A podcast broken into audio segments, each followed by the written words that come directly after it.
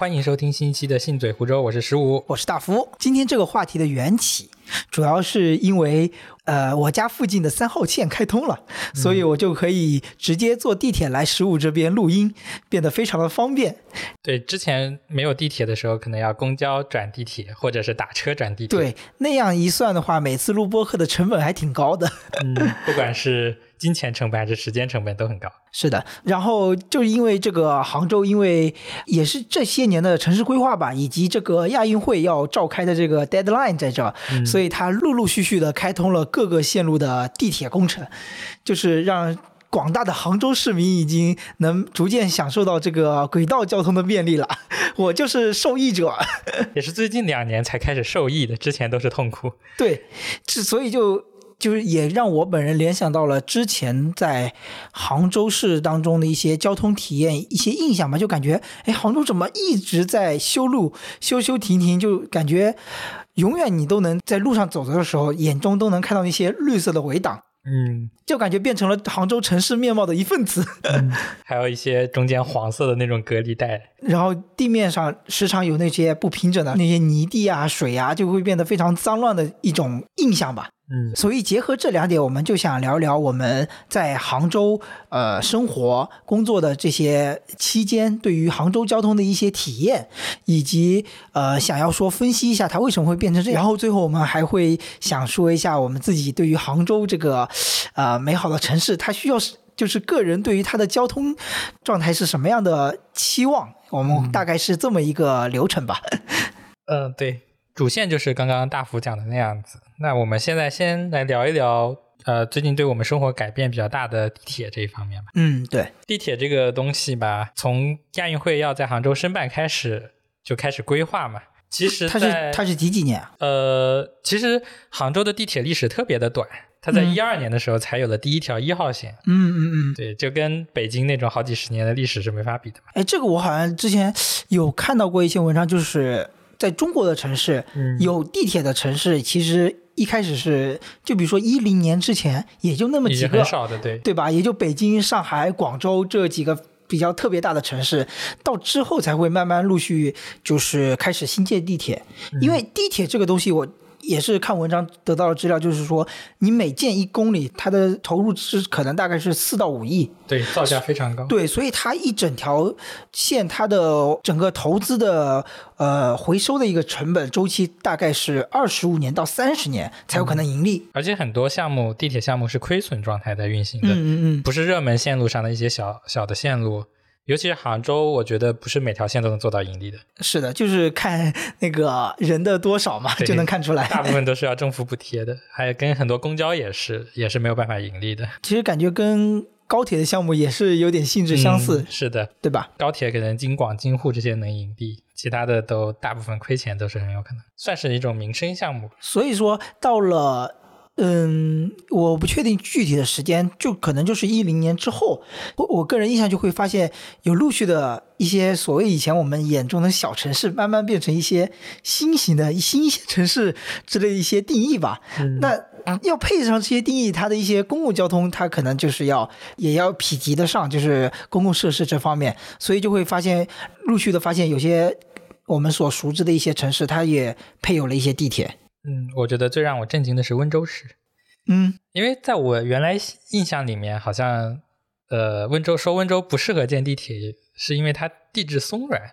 我一我不知道是谣言还是是是有这么说法，而且宁波市它也是有这么一个特性，所以说好像是不适合建地铁。但好像它的成本会比较高。但现在温州好像也有了一条，但是现在还是轻轨。的路线，所以这个还是不太一样。就是说，以我大学生活的城市宁波为例，就是它的地质，因为也是靠近入海口，嗯，它的地质也是比较偏松软的。所以当时我们所了解到的就是，呃，建造地铁的成本会比较高，所以它的一个规模就是局部地铁。在地下，然后局部是高架这种轻轨，它会有一段很明显的从地上到地下的一个斜坡。就我很喜欢坐那一段，因为有时候就是你在黑暗的情况下，比如说你在傍晚坐那那班地铁，你就能慢慢的上升，然后看到朝霞，就是晚霞的那种那种场景，就也挺美的。嗯，我记得我在宁波坐的，就是那时候也是找你玩的时候，对，在宁波也是。呃，我印象里记得不是很清楚，是先在上海做过这种，还是在宁波嗯第一次体验到从地上到地下的这种感觉，嗯，挺神奇的。是的，就是很美妙。就就你能印你印象中，你记不记得有有些日本的视频，日本那些地铁，它有些就是架在那上面的，然后有时候正好那些视频就拍特别唯美的天空嘛，然后外面那些整个天空都是紫紫色的那种状态，就有时候宁波也能看到这样的景象，也是很美的。然 后，我们又扯远了。就讲回温州啊，温州好像现据我了解，目前是没有所谓的地铁的，有轻轨，是吧？嗯，而且温州现在只有一条线，嗯，对，呃，车厢也比较宽，所以可我不知道是不是因为在地上，然后里面基本上之前的时候也是没多少人的。哎，话说这个就我觉得是不是呃可以聊到就是你这个城市有没有地铁，嗯，就可以来判断你这个城市到底是属于什么样的一种嗯发展现状。对发展现状这种哎你这个词用的很很好啊。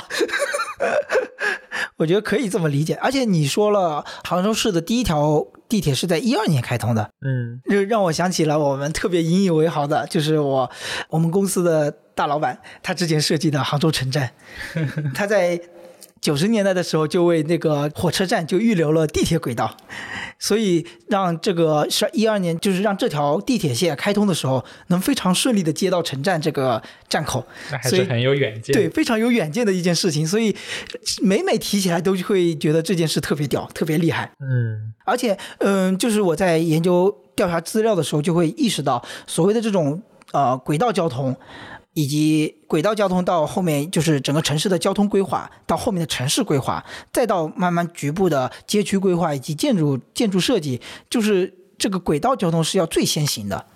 就对于整个城市的发展的一个途径的话，它是最先行的。所以说，呃，制定这些轨道计划的人，他是最有远见的那种人，就他的宏观概念是最强的。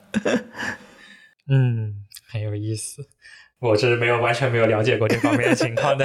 所以有时候就是这种思维是，我觉得是很不可思议的。这让我想起来之前看北京建造第一条地铁的时候，那时候还是六几年，嗯，还是人工挖的地下的部分，嗯，嗯，也是很艰辛的年代。现在我觉得现在已经难以想象了，没有盾构机这种东西是怎么挖出一条地铁线路。盾构机的工作原理是什么样的呀？就是我好像第一次听这个词。这是一个圆盘的一个呃，你看过沙丘是吧？啊，沙虫知道吗？哦，它就是机械版的沙虫，然后在前面转转转，把泥土带出来，哦，就把前面它慢慢往前进，然后把嗯泥土从后面运出来，这样就有一条圆形的哦，通路。明白了，明白了。嗯，难以想象靠人工挖出这样一条地铁的线路。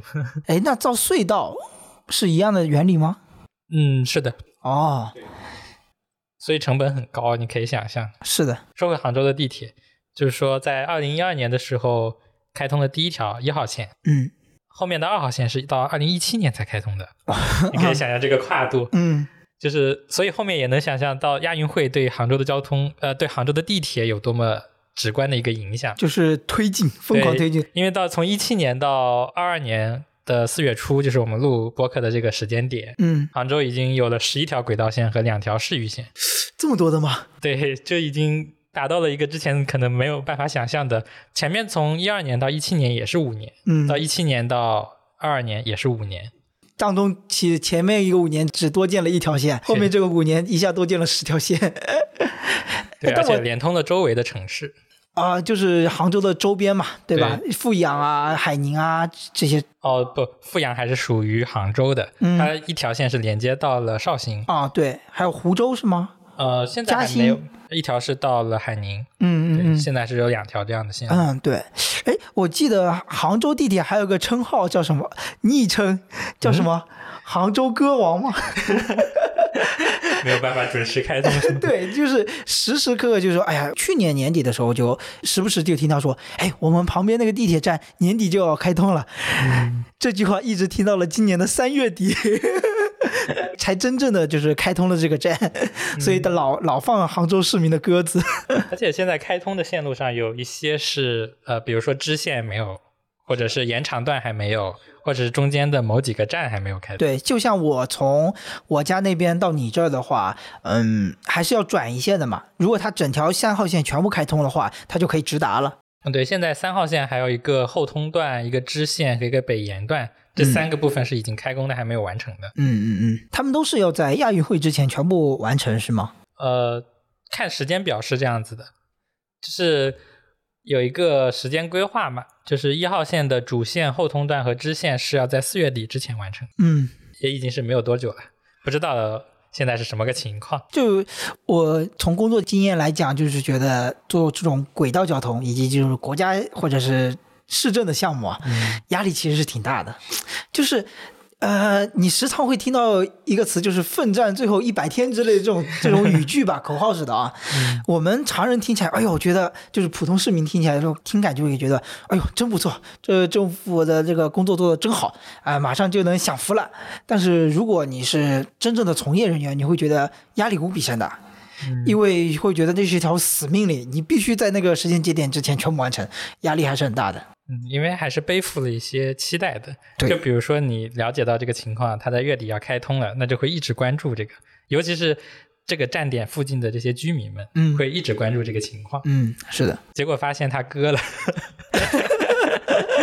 政府压力也很大。对，割的次数多了，市民也也其实也能理解了，就是因为会觉得这轨道交通终归还是为了便民的。不是终究终归还是能建起来的吗？啊，如果他割的荒废在那里五年没见动静，那可能那那要被骂死，尤其是尤其是在牺牲了非常大的就是城市道路来建设这个东西的情况下，对吧？像以前，嗯像以前不是经常能看到一些灵异故事，就是在那些地铁未开通的站 会发生的故事。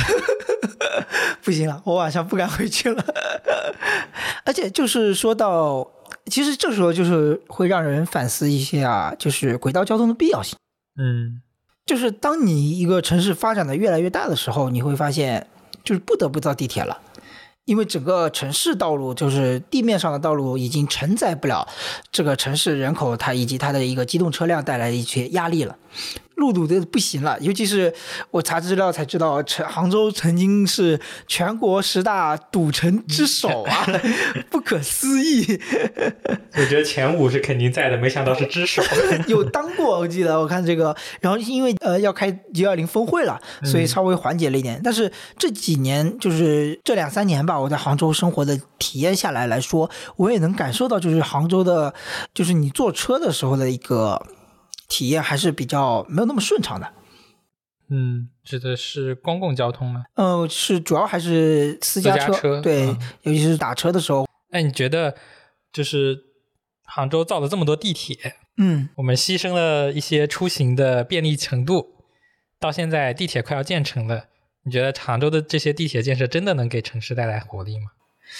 嗯，其实我觉得这个要从好多方面来讲。嗯。比如说，我们从最个人的层面，就像我们录这期节目的契机一样，就是因为我觉得，哎，地铁通了还是便利的，我能非常呃低成本的以及快捷的到达了各个想要去的一些地方。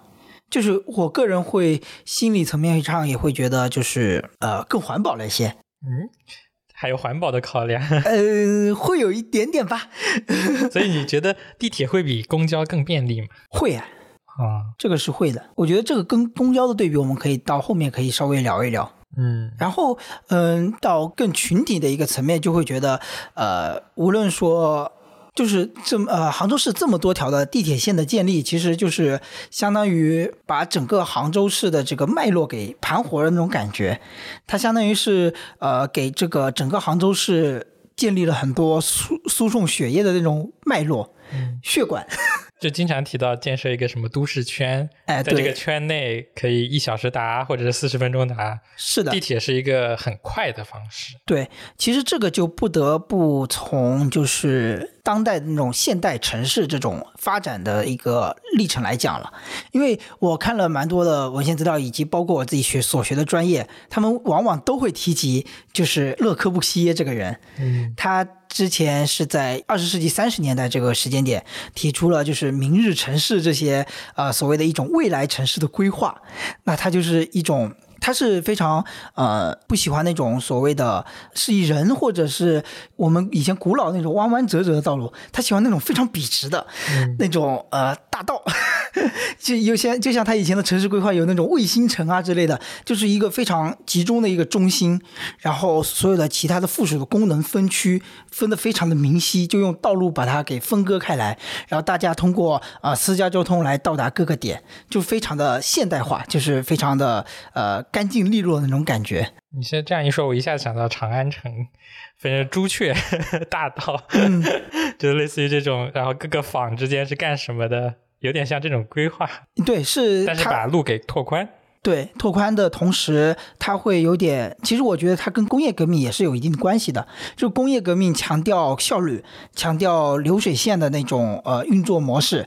那其实你把它类比到我们呃，比如说就是早几年那种城市生活一样，就是。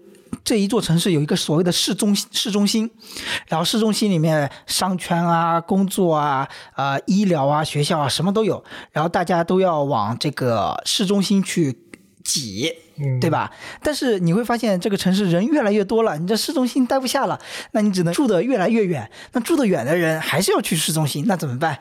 那就只能买车，每天的交那个通勤的那个整个城市的通勤压力就变大了。这就是所谓我们的那种摊大饼的城市发展的形式，就是只有一个中心化。这种感觉，其实我觉得在中国的很多城市都能看到这副面貌。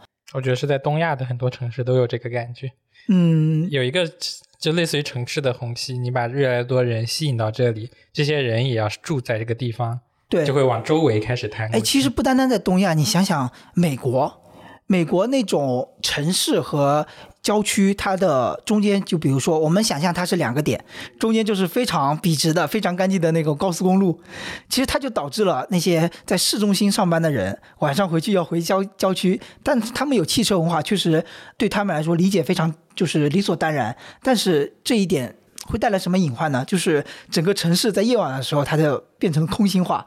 其实它会提高一定的那种犯罪率，整个城市的犯罪率会让整个所谓的白天的那种市中心就变得非常的不够安全，对整个城市的这个发展就没有特别的积极的影响。因为一个好的城市，它应该是多时段有不同的活力点，让整个整个区域都是呃比较没有那么极端的一种状态。嗯，那我不知道在东亚这边会不会有不一样的现象，因为这边的人足够的多，集中在城市里的人足够的多，所以可能就算往呃一个中心城市的四周去扩散的话，中心城市还是有足够的人口。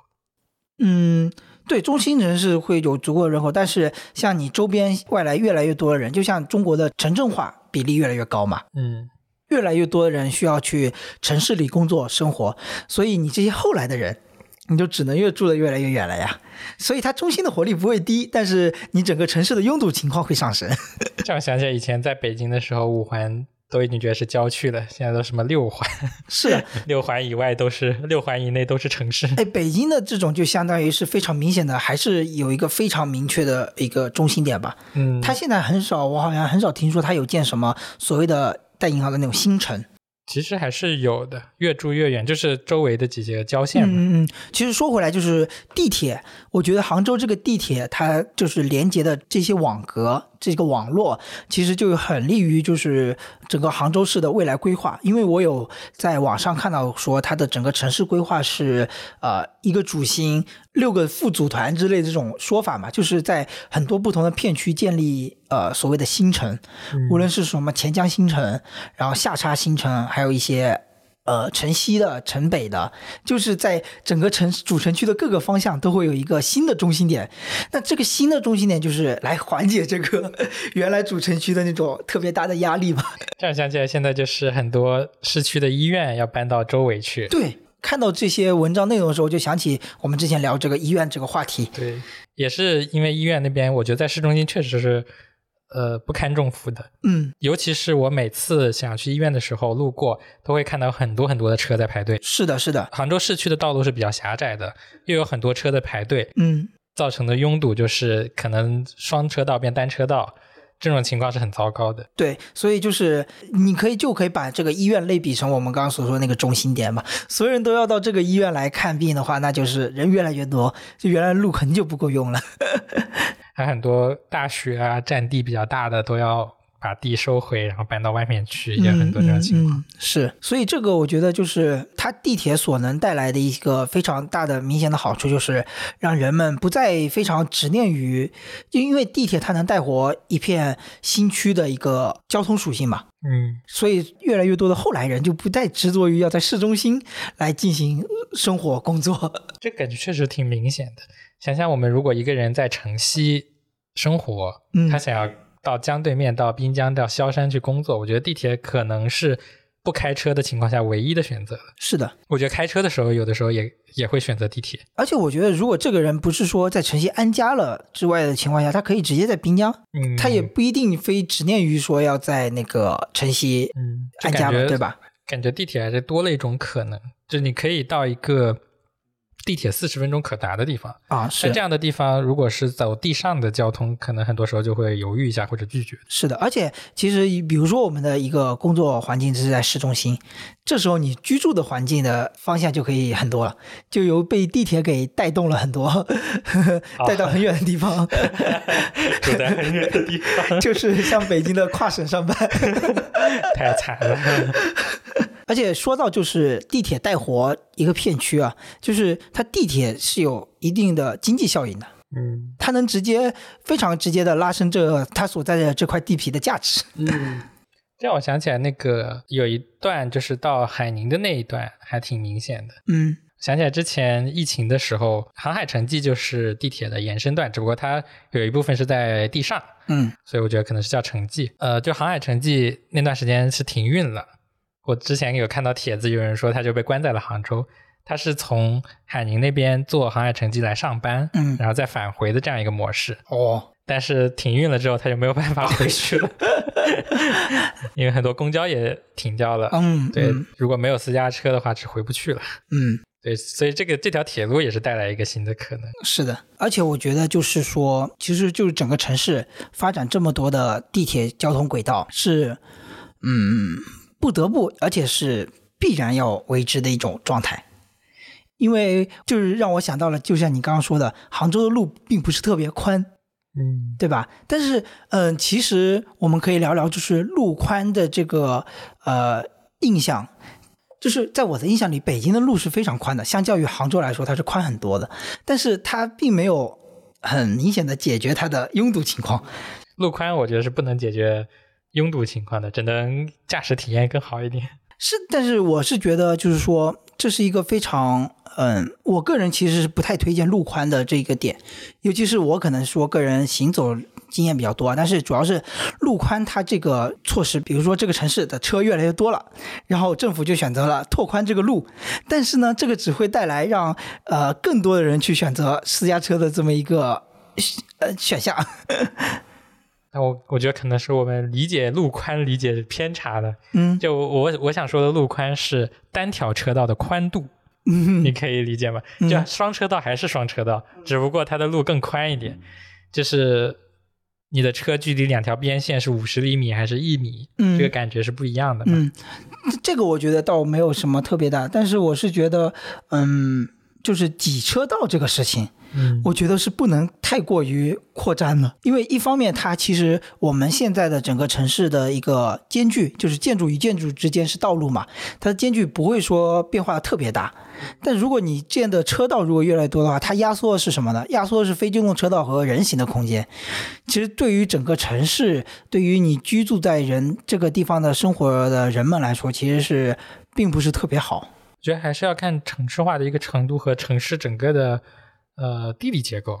嗯，像杭州这种地方有山有水，很多时候就局限了你只能有这么宽的路，嗯不像是我之前呃，比如说在杭州或者是呃，比如说在海宁或者桐乡开车的时候，那边确实是有一大片平原的区域，那边车会非这也是那边的车道会很多，而且非常的宽，对。对，这种体验会更好。这也是，就是这个感觉，就是啊、当地对于你的整个一个城市印象会不太一样。你比如说到了北方，然后或者什么样的地理环平境，原地区的你会觉得哎呀很开阔，你来到温州，你会觉得哪哪都是山，是的，是？吧？就是一种拥簇的这种感觉吧。在温州就很难去修建那种大的宽的车道，嗯是的这边全是各种各样的丘陵。是的，但你觉不觉得，就是杭州的一个城市尺度，它是比较适合的？你能理解什么叫城市尺度吗？就是有一个展开讲讲有，一个非常数据化的一个指标，就是一条路两边的建筑的高度和你这个整个路的宽的一个比比例值。对，比例是在什么样的一个比值，就能概括你这一个整个街道的一个舒适性。这样一想想，好像杭州确实没有特别高的楼，在主城区或者城西这边是不是很多的？嗯，都是集中在江边，对。对吧？呃，说起这个，我就想起了印象中那种是纽约的那种图景，嗯，你会发现哇，个楼好高好高，然后你的路其实还是只有差不多就只有这么宽，就是不会说它的依据比例拓宽这个路的宽度。与此同时，你会觉得人非常渺小，就是给你带来的行走体验感是很不一样的。然后与此同时，我会想到了，就是你在上海一些老街区吧，它的那种尺度，我觉得也是挺不错的，就是两旁有很多的梧桐树的那种状态。上海的老房也不是很高的状态，对对对，其实杭州的房子也没有说特别高，嗯，因为之前有一项规定说是，呃，西湖周边的房子是不能超过呃，应该是二十四米还是多少高？嗯，我记得是有这么一项规定，所以保持了整个的尺度，它还是比较的适宜的。嗯，就是杭州的老城区，尤其是西湖周边，感觉还是很适合居住的，嗯，就是就是买不起。这也可能是之前很多人说的老杭州会活得很舒服，嗯，就是在它进入互联网时代之前的那个杭州，哎，是我也有但是我们，没有体验过。是我也有时候在想，就是就是原来的这些老杭州人嗯，是怎么看待 这么多的新杭州人涌进了这一这一片地方？他们，我觉得他们的心理感受肯定还是会不一样的。嗯，有租子收和没租子收的杭州人，感觉应该也不一样。呃，说回来，就是刚刚提到了，就是你之前在北京坐公交比较多，就它也是有专用道，类似于温州的那个 BRT。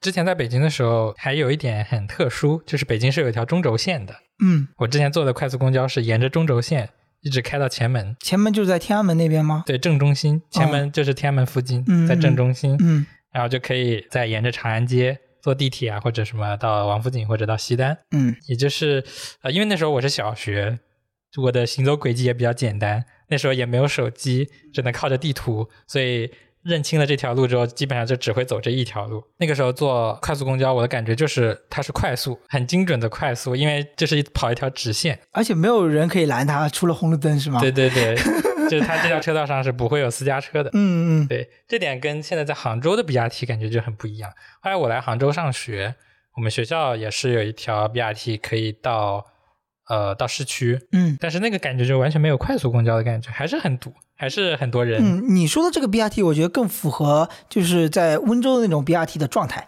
就是它有一条专用道，一般来说车辆是不会占用它的车道的，这条车道只属于它这辆公交车。嗯，但是在杭州好像没有。对，杭州是有公交专用道，但它只是在呃早晚高峰嗯，可以只有公交车通行。对，对，但是没有一个专属于 BRT 的一条路。是这个，其实我觉得也合理啊，就是更充分的利用这个道路的资源嘛。嗯，是，所以那种单独开辟一条道路，确实还挺少见的。我觉得主要是因为温州这个城市还是衡量了这个事情，就是在路面上专门辟一条 BRT 车道给公交车用，来的实惠呢，还是建地铁来的实惠？所以我觉得他们最后选择了 BRT。其实我之前也有坐过温州的这条 BRT，我觉得也还是稍微有点怪，因为你是什么呢？你是要它的一个就是中途的换乘的一个岛，就类似于那个杭州的一些公交车站，它在路中间，所以你要去这个岛的话，你还是要去。经过斑马线，然后你再进去这个岛，我有时觉得就跟公交车还还是不太一样，因为公交车一般都是我们知道就是靠近非机动车道嘛，对吧？嗯，所以这个体验我会觉得稍微有点别扭，就是它明明长得像公交车样，但是你却要用另外一种方式去做它。呃，杭州的 BRT 基本上就是隔了一条非机动车道，就你要从人行道穿越非机动车道，再到它还是更像公交车嘛，因为嗯。温州那个 BRT 它相当于是在路的中正路的中间，对，它的两条线路是最对头方向就是在路中间的那种状态，嗯。所以就哎还是蛮蛮神奇的一种状态。但你也也会有一种快速的感觉，因为也没东西可以拦你。就感觉杭州的快速公交不够快速，只有票价够快速。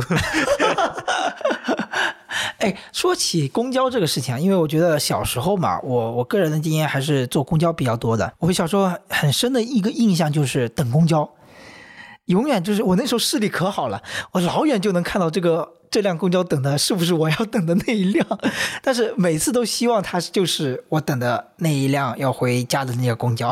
嗯，这种等公交焦虑，我觉得在杭州的话有一个很消解的方式，就是有那个 A P P，嗯所以你知道下一辆车大概什么时候会来。嗯就是想起以前小时候看广告，呃，我们最开始看的那些很早以前的，就零几年的广告，它是没有标时间的。现在有一些电视节目哦上面会标还有对一百二十秒，视频也是，所以这样子就会感觉等的时间没有那么久了。对对对对对。以前广告总觉得它放不完，而且我昨天还在网络上看到一张图片，就是有个公交车站，它能直接倒数这辆车有多少分钟能到，嗯，诶，这个好像以前温州是不是就有了？好像有。就在那个路牌上像地铁一样，对，就接下来还有多少分钟？这种就属于动态显示屏。对对对，这样子就能缓解一点等车的，焦虑。真的是我小时候等那辆公交车，因为它是从温州市区回我乡下嘛，那个时候我是很折腾的。周末的时候，然后到温州去上一个比较神奇的英语课，然后周日下午上完课之后，然后一个人要坐将近两个小时的公交回到乡下，然后那辆公交一般来说，因为相当于是说，从城市到郊区的一辆公交，它的间隔时间会非常长。我有时候就错过了一辆公交，然后往往都要等四十分钟到一个小时吧，简直就是因为等公交永远就有一个词非常形容望眼欲穿嘛。如果当时有这种动态的显示公交屏的话，就是我会觉得会缓解很多焦虑，因为那时候人特别小，然后就一种无助感。嗯，是，呃，而且我我想起来以前在温州坐公交的时候，就回乡下的时候嘛，嗯，他那个车是有末班车时间，很早，而且很早，是大概五五点多钟就没有了。对，而且有冬令时、夏令时，有的时候也不按时间，就不知道为什么它就没有了，嗯所以那时候就会很焦虑。我要先从县城回到那个中转站，到中转站的那个地方，我每次都会担心他赶不上。是的，未知嘛。对，而且那时候又比较小，就会很担心，如果赶不上了，我就没有办法回去了。对，这时候该怎么办之类的。就但也是现在来说比较难难再体验到了一种体验了吧。嗯，是。而且那个时候跟大城市还不一样，嗯就比如在杭州，如果你错过了，那你想办法打个车。嗯，在那个地方打车就是一件很困难的事情，是的，因为要去的地方太远了。而且没一般人也不会会不会太会会愿意去。对，除非那个师傅是顺路也要回那个地方的，不然是不太愿意去的。哎，你你上大学期间坐杭州的公交比较多，你对杭州的公交的总体印象是什么样的？我觉得大学的公交可能还不能这么比，就是对比。呃，大学公交有点像那个早晚高峰，嗯。就是学生放假或者是出去玩的时候，嗯。人会非常非常多，嗯。尤其到市区的那些车，因为那时候没有地铁，嗯，没有办法坐地铁的情况下，你知道，大家如果都要出游，就挤那几辆公交车，就是爆满的程度，嗯，这跟早高峰体验是完全一样的。有有的时候会没有位子，这种啊不是不，有的时候会挤不上去。这让我想起了我们之前聊的去灵隐的时候，嗯，就是在五六点的时候，大家都要下山的时候，那个从山上下来的公交车也是爆满。会挤不上去，这是很尴尬的对，事情。就是我感觉中国所有的公交都会有这么一个状态，就是疯狂的挤人，恨不得把整个车给塞成一个面包一样。没有办法，因为错过这一辆，你可能下一辆就不知道什么时候。哎，所以就是整个呃整个中国的。呃，不敢说整个城中国吧，就是大部分的中国的城市的公共交通，就是它的比例可能还是没那么高，所以导致它的压力还是很大。这可能是不够智能，就是现在所说的智能。嗯，呃，比如说在高峰的时候就应该变成两分钟一辆，然后没有那么多人的时候变成十分钟一辆，可能这样子对运营的压力也小，对呃就是乘客的舒适度也能提高，但是如果没有这么智能的话，都是五分钟一辆，在高峰的时候就很挤，在空闲的时候就会亏钱。哎，我突然想到，你会不会觉得交通是最适合人工智能的一个 途径？是一个地方，它 它能用它的用武之地。所以现在杭州做这种什么智慧大脑啊，类似于这种项目，嗯，但是近几年也还是没有特别明显的成果。这个需要全体大家都同意实施这个才有可能。呃，有的地区不是有红绿灯嘛？嗯，红绿灯的时长会根据这个来调控。哎，说起红绿灯啊，我就觉得我们可以聊聊，就是说在杭州，就是你在乘坐机动车的时候和你在行走的时候，就会有非常明显的一个体验的对比。我之所以说这个事情的原因，是我的个人的体验，就是我在坐机动车的时候，我会发现。机动车走走停停，开个两三百米就要等红灯，开个两三百米等红灯。但是我这个时候我坐在车上，我又一想，屁股决定脑袋嘛。如果我在行走，我会觉得很方便，因为我可能走个两三百米，我就有个红绿灯路口，我就有个斑马线，我就可以到街对面。万一我可能要改方向，因为对比起我之前在北京行走的体验，我会沿着一个方向。走走好久，可能将近一公里才会有一个天桥。我要从天桥上面，然后到达街对面的一个便利店或者是烟酒铺去买一个饮料。我会觉得这行走体验差别是非常大的。呃，我觉得天桥还不是行走体验最差的。我觉得。体验最差是地下的行人通道，地道吗？对，那个地下的通道，在天桥上你还能知道自己要往哪个方向走，在地下我经常迷路。是，而且我今天还看一个文章，有一个人就说要推崇这种上天入地，地铁就是那个入地的一种，天桥像地道这种就是上天地入地的另外一种形式。我就觉得我很不能理解，就是作为我个人来讲，我也是非常不喜欢上天桥和地道的这种这种形式。杭州的天桥确实是不多。哎，不算基本上集中在就是比较拥堵的街区了，嗯，比如说龙翔桥、西湖边这种地方，嗯，但是呃，西湖边的地下通道真是太让人头大了，我已经走错过很多回。哎，我也我也我记得我走过次数不多，但是有几次也弄得我挺迷糊的，而且我觉得地道这个存在就会觉得它有一定的安全隐患，总感觉它很容易发现危险的事情，嗯。可能是心理作用吧，我觉得有有这种感觉吧，个人的感觉。哎，说说回来，就是就是你作为机动车司机的时候，和你作为行人的时候，你有没有体验上的不同？呃，这让我想起来一件事情，嗯，就是在公交车上的时候，如果在等一个行人过马路，有时候我就想着他能不能走快一点。哎，对，呃。然后我作为行人，在走斑马线的时候，如果有车让我，嗯，然后我就会觉得我应该走快一点，嗯，我会有这种感觉，我会小跑，对对，会跑两步，对，然后走跑过去，是的。但是呢，我后来在想，在我没有车的时候，我在想，如果我在机动车上，我会不会想要他们走快一点，就跟我在公交车上一样，嗯。但是后来我开车的时候，我没有这种感觉。就是有斑马线上有人在走过去的时候，我也没有觉得他要走快一点，我也不知道为什么，我觉得很神奇这一点。是这样的，有时候车让人其实还分两种，嗯，就是有些车主啊，他是等那个人到了马路对面他才开，有些是他走过了你的车的身位之后他马上开，就是这还是两种非常不一样的行为举止的。那我好像是人走过了我就开了。这个好像是我之前看那个就是道路安全法，嗯，这个是可以的，嗯嗯嗯，对，没说不可以，就是我觉得它是其实也是一种心理状态，嗯，是，呃，基本上，但是很多人等不了这个，就是说，如果你要等前面那个人走得很远了，后面的车可能会滴滴你，啊，是的，是的，就会有人受不了这个，哎，其实这就是一种焦虑的状态，无论像我刚才说的，就是当你在开车的时候，你会发现杭州的红绿灯布置的非常的密集。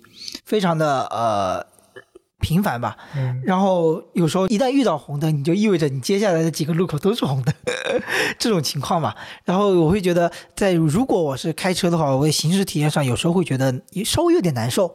但是说说回来，就是如果作为行人，你会觉得，呃，无论像我们刚刚聊到车让人这个行为，我觉得作为行人，行人走在机动车道的时候，杭州这个城市整个的体验还是很不错的。嗯，这个。明显对比的就是北京和温州，确实非确实常的着急。确实确实确实，我们之前在北京，呃，去北京的时候都不敢过马路，那些司机太凶了。是的是的是的 就，你走在那个斑马线上，已经上了那个路的时候，他还能贴着你的身体直接开过去，对啊，就我尤其是出租车司机。我记得我去宁波或者来杭州之前，我过斑马线的一个经验就是等。对，就是无论它是红绿灯还是怎么样，就是我就要等所有的几乎一大波车全开过之后，我才敢安心的走这条斑马线。嗯，但是我后面到了啊宁波读书，到了杭州生活，我会觉得我可以很安心的走这条斑马线，因为我知道它会让我，就机动车它会非常礼貌的让我，无论说是从最开始这条制度它制定下来开始，司机车主们他们是愿意还是心里有情愿或者有不情愿的成分，但是到现在已经是一个非常非常非常和谐的一种城市面貌的状态了。我觉得已经习惯了。对对对，嗯，就是在呃有地方可能你知道，明明知道他应该是不会拍的，嗯。也没有摄像头的情况下，但还是会习惯性的让人。嗯而且说到这个，我就想跟你探讨一件事情，就是说，嗯，一种权利，一种城市道路的一种权利的分配，就是比如说，如果没有车让人，我会觉得人在这条道路上永远都是卑微的。永远都是低的呢，因为什么呢？车子一个人开一辆车，但是它占据了很大的空间。然后你又想，整个城市的道路，机动车又占据了绝大部分的空间，逼行人们只能到一个非常狭窄的一条路。虽然说人用不了那么大的空间，但是这个性质还是不一样的。因为你只留给我这么一小的空间，我只能行走。但是如果你稍微给我大点的空间，我可以有桌椅，我可以在这个城市里面，在这个街道旁边，我可以有些外摆，有些交谈，有些聊天，对不对？就我觉得这是非常不公平的一些一件事情。但是吧，如果你又有车让人这个行为，我会觉得，哎，在这么艰难的条件下，我稍微有点，稍微有点欣慰的这种状态。但可能这也是达到了一种城市效率的感觉。对于城市的效率来说，运送人或者物更快的车，那就是更效率的行为，应该让权给他，有更大的一个空间。这对于城市效率上来说是更好的，嗯，但是对于人的体验上可能会差一些。哎，但我就想聊一下，就是我们长远来看，嗯城市对于我们的意义是什么？就我觉得，呃，如果你一直生活在一个城市，一个城市一片地方，对你最重要的可能还是所有的一些对你整个人生的一些体验和回忆。但效率和和这种高速是给你留不下任何的美好的体验的和感受的。效率高，可能其实你会感觉不到。但是很多你所体验的这些美好的感受，都是要靠效率来保证的。就是比如说快递，对，对比如说现在上海你都吃不到饭了，这就是很多链条被斩断了之后没有了效率，那么你的体验就会打折扣了。嗯的物流、运输这些东西被斩断了之后，哎，就是我我我们来这么一做一个对比，就是比如说同样一个呃三十米宽的街车道，就是两个建筑的立面之间的一个宽度。比如说现在我们比较普遍的一个比例，不是机动车可能占了百分之七十，另外百分之三十是和非机动车和人行道。但我个人可能更希望的一个状态，可能说机动车道是百分之四十，人行和非机动车是百分之六十，它会不会达到一个更好的一个整个所谓的生活状态呢？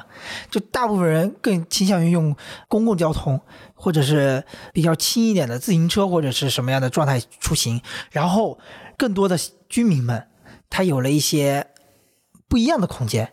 就是可以闲谈的空间，可以交流的空间，可以举办一些小活动的空间。你会做什么样的选择呢？但我觉得这已经不是一个选择的问题，而是一个被选择的关系。嗯就是城市的一个面积，现在面积是越来越大，就像刚刚说的，像摊饼一样，摊摊的越来越大。嗯那么选择机动车出行就是一个怎么说呢？更多人选择的方式。嗯然后人行的比例会越来越低，非机动车也会相较人行多一点，但是也会比机动车要少。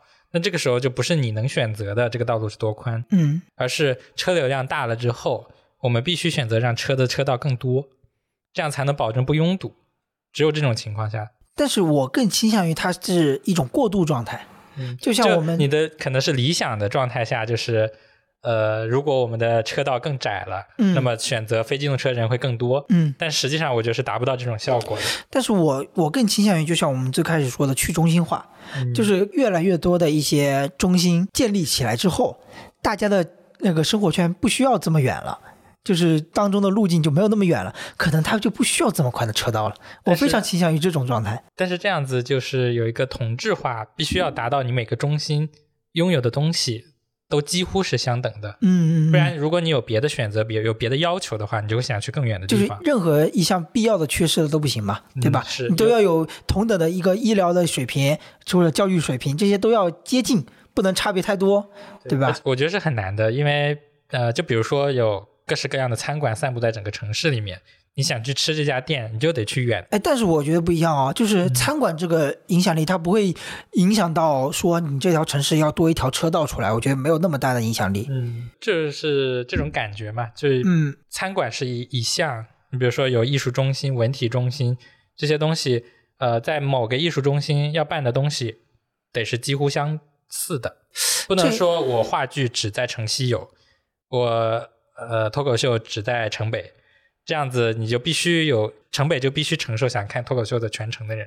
但但我觉得这个，我觉得这种这种例子的比例可能还不是特别高。嗯，我有想到就是之前我们去黄龙看演唱会，嗯短时间内会集聚集很多的人在这样一个中心点上。对，所以说，比如说去中心化，那每个中心可能都需要有这种演绎的演出的场所，而且是规模要相等。对，相近我觉得是很难达到的。这还是城市的流动是不可避免的。但是我觉得在一定的一个未来预期内，我觉得就是它能达到一定的规模，就是能缓解一下这种流动的压力。是我觉得这是必须的。嗯，不然像最后我会想象的一个什么样的场景呢？就是路上的道路都不是给人走的，真的就不是给人，就是让人快速通行的，就是你永远消失了那种什么样的体验呢？就是树荫很浓，然后你都可以在街道上漫步的那种状态。然后街旁有那种各种各式各样的小店，你可以去探索那种状态，你永远都体会不到了。我觉得那种状态是特别好的一种感觉。现在就是几乎很少体会到，因为你现在几乎就是啊、在商场里逛街嘛，就像我们最开始最最早期的提到的消费主义、消费习惯那一期，对吧？商场代替了我们所有的行走逛街体验。就是街边小店的形态，在新城里面已经几乎见不到了。对，基本上都是在老城区。也是，就是我昨天啊、呃前天吧，前天吃完饭在也是大都的历史街区那片逛，结果会发现一种新的形式，呃，不就一种老的形式，就是叫做呃上住下店，就下面是店嘛，上面是住户。就是多层级的那种状态，然后今天还看文章，就是，啊、欧洲一些国家，它的一种状态是什么呢？就是你这个房子可能不高，但最底层那可能都是商铺，第二层可能是一些办公区域，然后第三层就是生活区，就它是这种叠层的。然后那你整个整个区域的那种状态就会更生活化，更加嗯多样化吧。不像我们现在一幢楼那就是办公区，那到了晚上就是孤零零的。其实还是跟我们现在现状有关。你想要体验生活是需要时间的，时间又是一个，呃，对上班族来说也是一个很奢侈的东西。嗯，我们，嗯，就像你的工作很难享受下班时间，对在平时的工作日的时候，对，周末的时候呢，又因为上班时候的一种艰辛，可能也不愿意出去逛一逛。这时候，街边小店的呃生存空间就会被压缩的很厉害。是啊。所以嗯这个东西不是靠一个交通，我觉得是能解决的，还是跟生活有关。当越来越多人享受生活的时候，就会有这种生存的土壤。那个时候走呃在人行道上人也会越来越多，大家不会开着机动车急急忙忙的想要去下一个地方。哎，这样的嘛，我但我觉得是呃，城市规划道路的时候，它在这个时候起起到的一个作用是引导的作用。嗯，你觉得道路能引导我们的生活？我觉得，它的它的一个整个的比重是会引导的，嗯是有一定的一个影响作用吧。我觉得，我觉得还挺大的。嗯，那可能我们的想法是不一样的。我觉得可能还是道路会受到大家需求的影响，哎，或者它是就是其实也还是相可能相互作用。，对相互作用的。你路稍微宽了一点，那出来的人可能也就多了。啊、除了刚刚说的那些，还有哪些感受是你非常印象深刻的？就是在杭州市里面开车的时候，这又绕回到了我们刚开始讲的修地铁这件事情上。嗯因为修地铁，所以有一半的路几乎要拦掉。嗯因为拦了一半的路，本来就不富裕的路就更窄了，体验就更差了，而且会有很多工程车，嗯不仅是修路，还有一些修场馆、修楼房、修不知道修什么，反正就是在大兴土木。不知道为什么，反正就是在修修修。这样子路就越来越差。哎，我印象很深刻，就是我那次来你知道吗，就是可以说就是在未来科技城这边，嗯它相当于定义成一个新城嘛。然后当那天我坐在那个出租车上，然后那个司机就在抱怨，正好我们经过一条路，他一半正好就在那修，然后那个司机就在抱怨。这新城建都还没建好就已经这么堵了，那建成了该怎么办呀？就是我当时也想，哎呦，好像也是哦，就是人都还没有全部进来就已经堵成这样了。就不知道为什么就会一直堵堵堵，可能还是车太多。嗯，是车多，所以还是希望就是就是还是要靠地铁来缓解绝大部分的压力。因为我想想，这么一个运载能力还是很不一样的，一节车厢能载那么多人呢。你要想，如果这一个人都换到了，比如说我们两个人吧，放一辆车里面，就是这样一比算的话，差别还是很大的。嗯，主要是杭州的路还不仅仅是因为堵啊，就那种大车压出来的坑啊什么的。哦，修路的事情是吧？对呀、就缝缝补补。对你能在那种嗯，比如说有一个工地，它施工结束了，嗯竣工了，那么路面就会打上补丁，嗯，就把那些坑给埋一埋。但是你车开过去是有感觉的，就会有稍微一点点颠簸，这已经算好的了。嗯还有的就是那种正在施工的，就各种的坑受不了。是，而且我就有时候印象就会觉得，哎，前段时间这路不还挺好的吗？今天过去看，这这路怎么又在修了？就感觉永远在修路。绿青路就很明显，之前没有什么大车的时候还可以，嗯啊，最近那个绿青路附近的华润应该是在开始施工，就是那边的大车多了之后，而且很多大车会直接停在路面上，嗯，这边的路就很差了。嗯，三车道有时候会被大车给挤成两车道，他们就停在路上。唉，所以这也是就是在建造的过程中各种这种过渡期间吧，一一些体验感的不适吧。但是不知道为什么有的路就一直在修，比如说天目山路，感觉好多年了，不清楚为什么。永远在修。对啊，之前感觉没有修地铁的时候也在修路，现在还是在修路，不知道它什么时候是个尽头。是啊，这个我觉得就是就永远有一块膏药贴在哪儿。嗯，还有文一西路、余杭塔路，因为这些走的比较多，就感觉一直在修路。我在想，等亚运会结束之后，因为也只有半年的时间了，嗯，等亚运会结束之后，这些路会不会能完成？现在想想还是有点困难。嗯，因为我看文一西路上好像还是有一些其他的规划，而且还没有开始，所以觉得还是有点困难。规划嘛。嗯，还有就是经常走过的五常的收费站，嗯呃，那块地方差不多把文二西路给切成了两半嘛。嗯据说是有规划让文二西路走一条地下隧道，把那两条路给串联在一起。嗯因为现在那边呃那条路非常的窄，嗯而且你知道文安西路本来车流就多，那边还有个收费站高速口，大家就更堵了，几乎每次去那边都会堵车，这是一件很神奇的事情。哎，他那这种情况会降低你去走那条路的，或者降低你开车的愿望吗？嗯，没有办法，我只能走那条路。是啊，就是之前有说这种理论嘛，就是有另外一种那个解决交通拥堵的一种途径，嗯就希望说提高这种收费，无论是你买车的价格啊，还是你过路费啊，都提高。但你后又发现，就永远都是治标不治本的这种方法。嗯，是，真正的办法，我理解，我就我看各种资料，我理解，我觉得可能就还是合理分配各种比例。无论是你私家车的比例啊，还是公共交通比例，或者说更促进行人们去行走这种比例，所以你觉得限号是一个好办法？限号，主要我没有开车啊，但我觉得，哎，我觉得我我看到的有句话说的很对，就是你把一个城市的整个交通看成一个有机的整体，它是一个互相协调的一种状态。所以限号只能说是，我觉得就是机动车这个比较比较大的毒瘤，或者是不能不能这么说，比较缓急，呃对，就是一种缓解的状态吧。嗯，但是也缓解不了了。我现在感觉很多时候怎么说呢？限号只能，我不清楚限号是不是真的能缓解交通压力。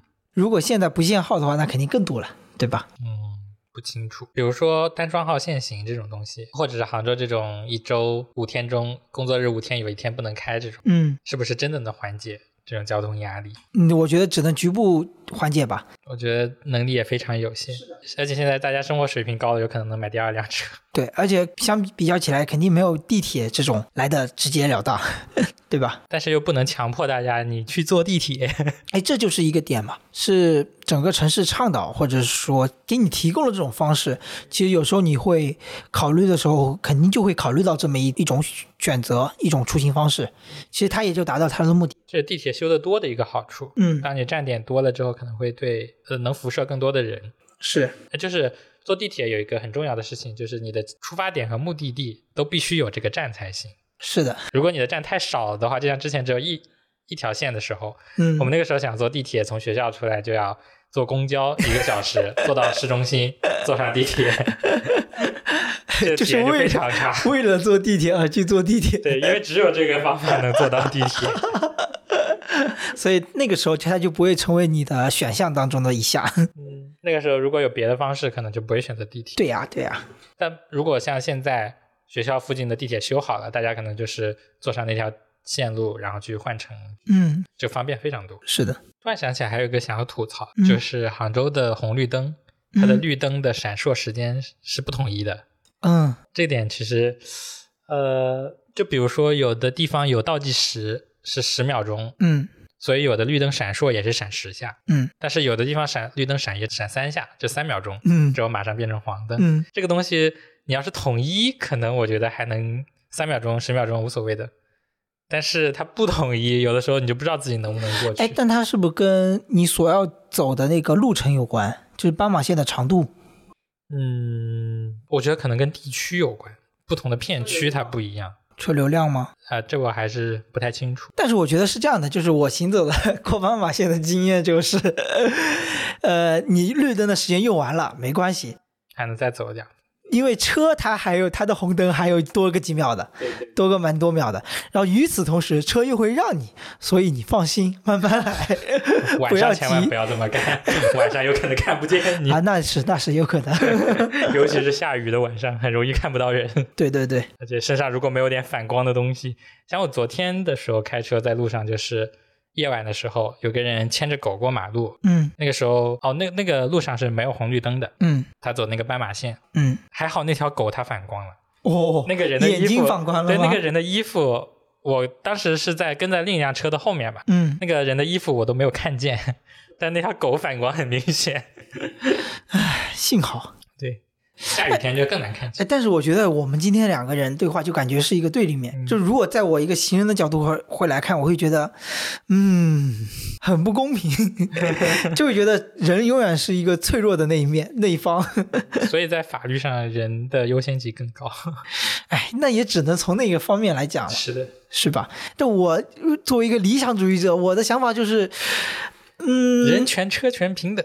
哎，我觉得哈，我说起人行的体验，我有时候雨天的时候体验非常差，就是有些车真的是不顾行人的感受的，他会开得非常的快，然后正好那边有水坑，他就会溅起水花溅你一身，然后他就潇洒的走了。那你这个时候行人无能为力啊，当场报警呀！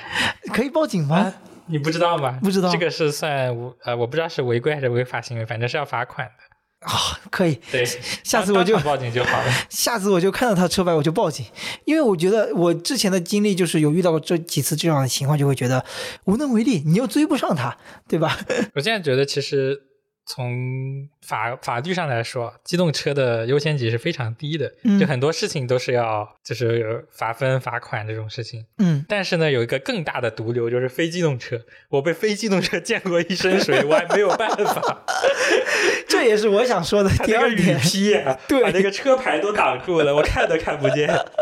这也是我想说的第二点，就是我在走的时候，我也经常被非机动车，尤其是啊，也不想多，就是杭州也有很多外卖小哥嘛，嗯他们开车的速度是非常非常快的。嗯，是的，我我们也能理解，就是他有订单的压力，他有那个时长的压力，对吧？但他的车速有时候让我觉得，机动车的这种礼让行人的一种美好的感受被他们完全破坏了，会有这样子的状态存在。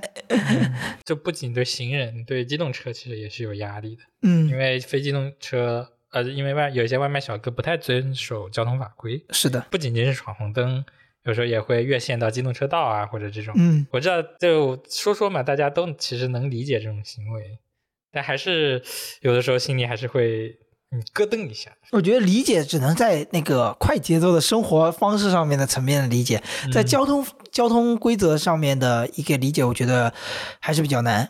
嗯，是的，尤其是闯红灯这样的。嗯现在我过马路都会非常的紧张，嗯，就是很担心哪里突然窜出来个人，窜出来辆车。呃，是的，就是，哎，说起这个，我就想起了这种电瓶车啊或者是摩托车这种事情。我想起之前看一个视频博主啊，他说在美国考驾照，你要倒车或者是你要换道的时候，你要习惯性的转头往后看，为什么呢？就是我们中国就相当于是更习惯于看后视镜。有没有车就行了，但是他们那边因为摩托车非常多，你有时候单单看后视镜的话，你是很难瞄到有摩托车，因为它摩托车声音特别小，你很容易在换道的时候就突然有辆摩托车在车缝当中钻出来，就很容易发生事故。所以他们在考驾照的时候会有这么一项，你要习惯性的转头往后看看有没有摩托车。所以我有时候在想，这是不是这个原因？就是说国内好多城市都是禁摩的。你有了解过为什么禁摩？嗯，因为我之前是有看到啊、文章是说当时的这种自行车和摩托车的呃非常多的这种衍生吧，还是怎么说？就是说大多数人很多的人就是采取了这种出行方式，导致了这个交通就是很不便管理。这样一想，我觉得好像确实也是，就是它体积小，它可以随处乱窜，这个可变性就是成本不高嘛。就是这么一想，也会有道理。就是说，整个车道变成那个机动车的话，那它可能管理上会更方便一些。我记得之前有一些理由是说摩托车会污染比较大，嗯，那时候会有一些柴油摩托车。对，这也是一个一个点，就是说高能耗、高污染的摩托车嘛，嗯，它会造成很大的尾气啊之类。但其实你不觉得现在的机动车也是也是有哦不对，电车是没有尾气的。所以不是在推电车吗？那你觉得电车就是在整个循环的流程当中，它是环保的吗？就这些电，因为你会追溯到就是电力厂，它那边的发电得看它的那个发电的一个途径是什么样的。因为我觉得是这样想的，就是发电的污染是可控的，就是说可以通过各种技术来降低它的污染。嗯但是汽车烧油的排放就直接排出了，啊这个地方你没有办法去想办法管控它。哎，你说的也是有道理。嗯，从上游控制。你现在不是倡导多种发电方式吗？嗯火电虽然火电还是占主力，嗯，但是也许呢，未来会有一种更清洁的电能的获取方式。有可能。希望光电能大力发展吧。啊，就跟光伏一样，是吧？哎，说回行人在道路上的一个体验，我想起了我今天来的时候在路上看到一个场景，我觉得还挺五味杂陈的。就是我在一条断头路上，就那条路马上要开通了，但是还没开通，它是一条六六车道吧，然后那边有一整片的一个办公综合区已经建好了，马上就要开通了，然后我去那边坐地铁，正好是两个地铁口。因为是断头路，然后他又没有看头，他显得非常开阔，然后又非常冷清。这个时候我就看到一个四口之家，就一对夫妻和一个稍微大点的孩子，一个和一个非常小的小孩，他们在玩那种游戏，就是我们小时候会玩的那种游戏，就是呃，一类似于石头剪刀布或者黑白配，然后谁是那个赢者，然后就能往前走一步那种感觉吧，就看谁能先到达我们圣地的某一个终点之类的那种感觉，就让我想起就是我小时候在村子里面，在村子的道路上玩各种各样的游戏，无论是那种弹弹珠啊，还是大家一起捉迷藏，就感觉整个道路是属于属于我们这个，就是属于大家的。啊！但是我今天看到这个他们的这个行为的场景是在一条机动车道上，就会突然的违和感，但又觉得很不可思议。这 个就在想，哎呀，这种感觉就再也回不去了。想想起来，以前有一些空地或者广场，嗯，可以大家一起踢球玩。是嗯，现在城市空间确实少了一些这些地方。对啊，就能产生一种嗯野性的趣味的感觉。现在这些广场上也比较拥挤，像我前几天去西城广场，那边就是有各种各样的人在玩轮滑的，在玩滑板的，放风筝的，就下午的时候，嗯。还有晚上的时候会有大妈跳广场舞，很生活的一个场景。但是每个人的拥有的区域不大，是的，就其实也能想象，就是它，嗯，整个城市来说，他们的空间其实很不多，能选择的就只有所谓的这几个广场上面前面的硬质铺地嘛，对吧？没有那些更更合适的环境了。我印象中，像那个上海，应该是沿江片区有一整片的一个就是给市民活动的区域，那些区域就是我觉得很适合，很适合大家去滑板啊、跳舞啊，什么都很 都很棒。我们好像杭州市还蛮缺少这样子的空间的。杭州还是绿地比较，有很多绿地是可以上去走一走的。哎，那倒是，但就是空旷的这种可以玩的，对硬质地比较少少。对，哎，我想到了，就是最近春天到了，就整个常州城市给我带来的印象就真的是很绿意盎然。对，想起来，你这周末应该没有路过过这边这条五二西路上。好像没有嗯，对，这边附近就是有很多露营的人，哦 啊，也不露营，可能算野餐的人。在路边吗？对，因为路边那边有一大片的草地，嗯，但是你就是在机动车车道旁边。边上对，因为有很多人违章停车了，就把它停在了一个车道上，所以就占了一条道。当时我还很奇怪，为什么大家停在这里，还以为他们这附近要做核酸、打疫苗什么的。哎，但这跟我想象中的露营的场景很不一样，因为我想象或者是说之前体验的露营的场景就是你至少会离机动车道会很远，他们这种应该不算露营，野餐只是野餐。对，嗯嗯嗯，就虽然也有帐篷，但是可能就是带着小孩啊来玩一玩，放放风筝，嗯也是很有意思。这边绿化还是很多，有一大片的草地，就是车道边上的树嗯，会品种会比较多一点。哎，聊起这个，我就觉得我得真的想夸一下，就是杭州的这个市政景观嗯，哦，做的就是非常的棒，而且挺高级的。就是你会在有些啊、呃道路的中岛或者是一些路口转弯的地方，你会发现它那个呃呃树的品种，它都是有有配比过的，或者是说有设计过的。嗯，我觉得这个倒是让我感知不是特别明显。我觉得嗯只要好看就行，只要没有上面写着什么“叉叉欢迎你 那种特别特别特别傻的大字是吧？”，很奇怪，又或者用花摆出来一个“欢迎你”，那种就是少了一种更偏向于庸俗了。没有个自然的感觉。对对对，呃，这附近的路上的樱花开了之后，感觉还是很漂亮，嗯嗯嗯，而且它的树的颜色并不是单一的，会有深深一点的绿，会有浅一点的绿，嗯。绿色也不是单一的。而且就尤其是当光照进那种绿色的时候，它的那种绿色是非常的脆，非常的嫩，就让你感受到整个春天的活力。嗯，我觉得这种不同的绿色感觉还挺不错的。是的，整个杭州的春天就简直就是一座绿城。春城哦，我终于明白绿城的这个名字的由来了。哦，天哪，原来如此，好契合啊，不可思议。但是绿城的家族不是杭州的。但是它的主要的领地就是在杭州嘛，是吧？哎，说起绿意盎然，我就想起了我最近几次就是在春天的时候，就在大都的历史街区运河旁边，就是中午吃过饭之后在闲逛的一个体验，就是那个时候能感受到非常浓厚的绿意，都同时这个旁边就是大运河。就想到了，就是水上交通也是这个杭州不可缺少的一部分。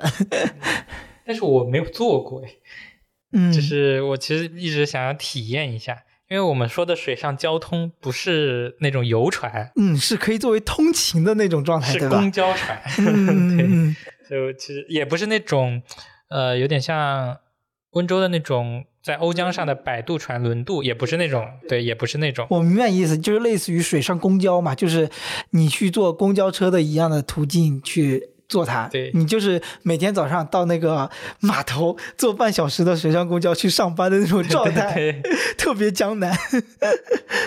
感谢京杭大运河，但是，但是我感觉现在绝大部分人是不会选择这么一个选项的，嗯因为它的它的时间好像确实不太可控的感觉。嗯，还是做观光为主吧。嗯，对，我觉得这个水上公交很重要一点，它是票价不高，嗯不，会像一个游船一个人五十块这种。是的。呃，当然西湖上也有公交，但那个票价比较高。它的性质还是更更偏向于游览嘛，对吧？嗯，但是其实不一样的就是很多游船，就是它的绕一圈的价格是固定的，嗯但公交就是到一站就是一站的钱，嗯，对，这个比较重要。像西湖的公交就是一站是六到八块钱嘛，你可以选择在哪里下，然后付这个钱就好。嗯，我觉得这个如果你通过是水上芭蕉去上班，我会觉得很浪漫，每天就是特别浪漫的去上班，前一个月比较浪漫，后来觉得太慢。太慢。哎，但是如果真的水运把它发展起来了，嗯，就有点那种啊，以前就古时候的那种整个城市的状态，大家摆摊也可以在河边摆，你就像那种说威尼斯或者是什么样的状态，对吧？有点像曼谷的那种水啊上市场。对对对对对，其实未尝不可啊，对吧？就是有有些人的工作可能可以，就像你刚刚说的一样，其实跟生活节奏有关系。就如果你的工作生活节奏没有那么快的话，嗯把这个水上的一种交通方式发展起来，也是一种特色，也符合这种江南水乡的这种特点吧。主要还是管理上会比较困难一些，因为还是有一定的危险性的。嗯，是的，如果稍微出一点事故，可能什么负责人又要下台了。哎，是，而且呃，我印象比较深刻的就是运河上它的船比较多的还是货运的船。嗯，呃我印象比较深刻的一个场景就是，就是让我想起了初中的物理，就是相对位移这个概念，你知道吗？就是船往啊、呃比如说往前开，然后有个人同时往后走，你就会觉得，哎，那个场景很神奇。哦，这题也太简单了，不都是斜向一个方向，对然后算多久之后距离？是呀、就会觉得，嗯，很妙，有点像迈克尔·杰克逊在跳太空步。让我想起来，我之前看的一个摄影集嗯是《昨天的中国》，嗯里面就有京杭大运河在不同城市八十年代的一些照片，嗯感觉蛮有意思。那时候还有一些个，我觉得是个人啊，看上去不像是那种客运或者是货运，因为是一我们见过那种很古老的没有乌篷的那种小船。啊没有乌篷的乌篷船，我只能这么形容。我对船的了解太浅薄了。嗯 然，后一个人撑着杆在上面走。就是那种孤舟蓑笠翁那种感觉。对，不同城市的这种感觉还是蛮不一样的。是啊，就是一个城市有条它的水的话，嗯，还是很有灵魂的。但是这个水上公交不知道体验怎么样？你有坐过吗？木有，嗯，我们都没有经历过，下回我们可以，感兴趣。下回我们去坐一坐。西湖这条水上公交的线路好像二一年年底才，二一年十月吧，也是新开的，嗯，可以去走一走看一看。好呀。哎，这么一说来，我觉得杭州这个城市，它对于它的一个交通，就是怎么说呢？很上心，哎，就是不会像有些，嗯，有些城市它可能就会觉得它没有过多的去做做出变化，或者是做出适应来匹配整个市民的需要。但我我们今天这个总体聊下来，我会觉得杭州在这一方面，无论是他想摘掉这个赌城之首的这个想法，还有或者是说怎么样，就是他总体来说还是想要非常想要在这方面给广大的市民提供最大的便利的这种状态。还是需要财政状况比较好。哎哎，那也是，那倒是，这个发展地铁和一些道路修建还是很花钱。嗯。那我们到最后，我觉得可以聊一聊，就是对于整个杭州市交通的一个未来的期望。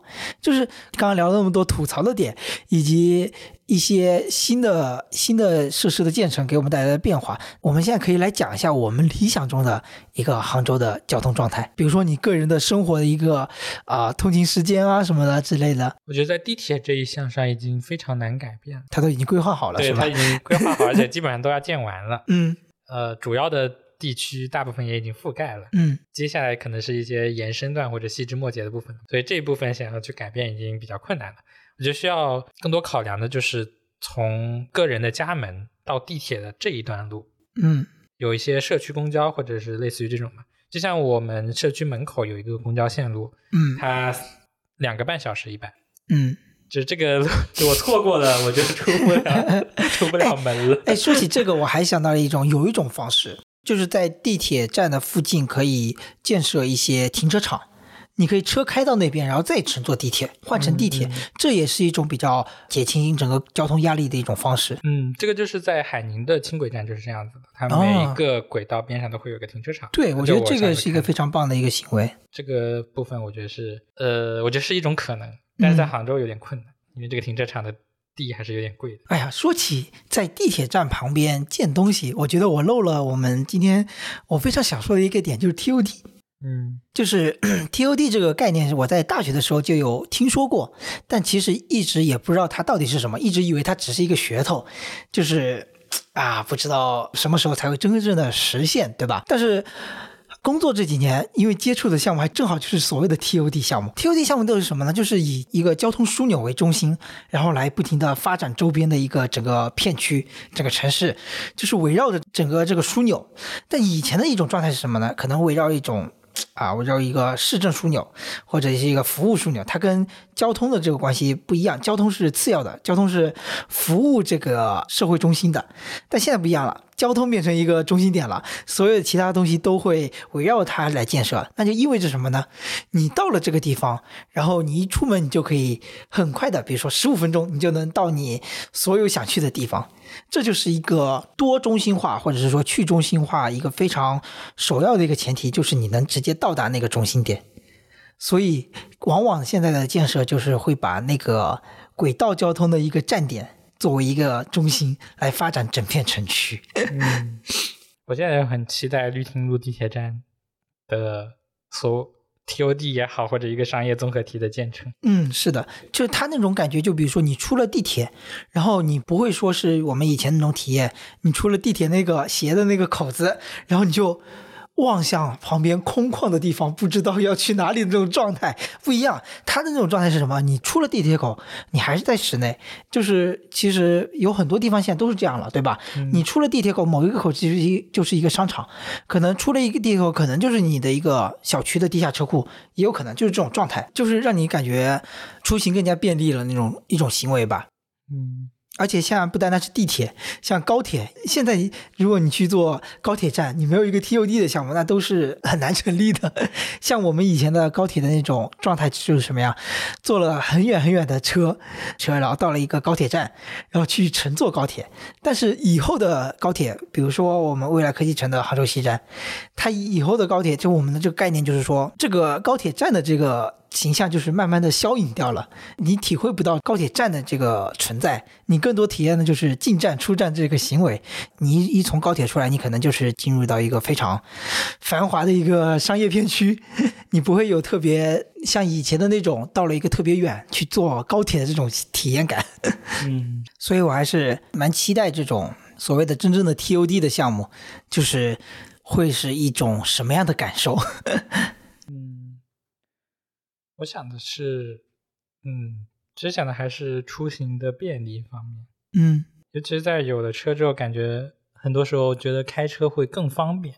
但嗯这一点如果能转变成坐公交会更方便，嗯那么很多时候可能就会选择公交这件事情。哎，我觉得你说的这个点非常重要，就是大家之所以不选择公交，不是因为公交，嗯，不是因为公交不好，就是感觉它整个的过程就没有那么的舒适如意，对吧？不能说想成就成，这这么一种状态，有的时候可能你要步行一公里，有的时候要骑行两公里，总会有不如意的地方。对，这样刮风下雨就觉得不如开车。是，所以你理想的状态就是，就是有一天能达到思想里面坐公交好像比开车更方便的。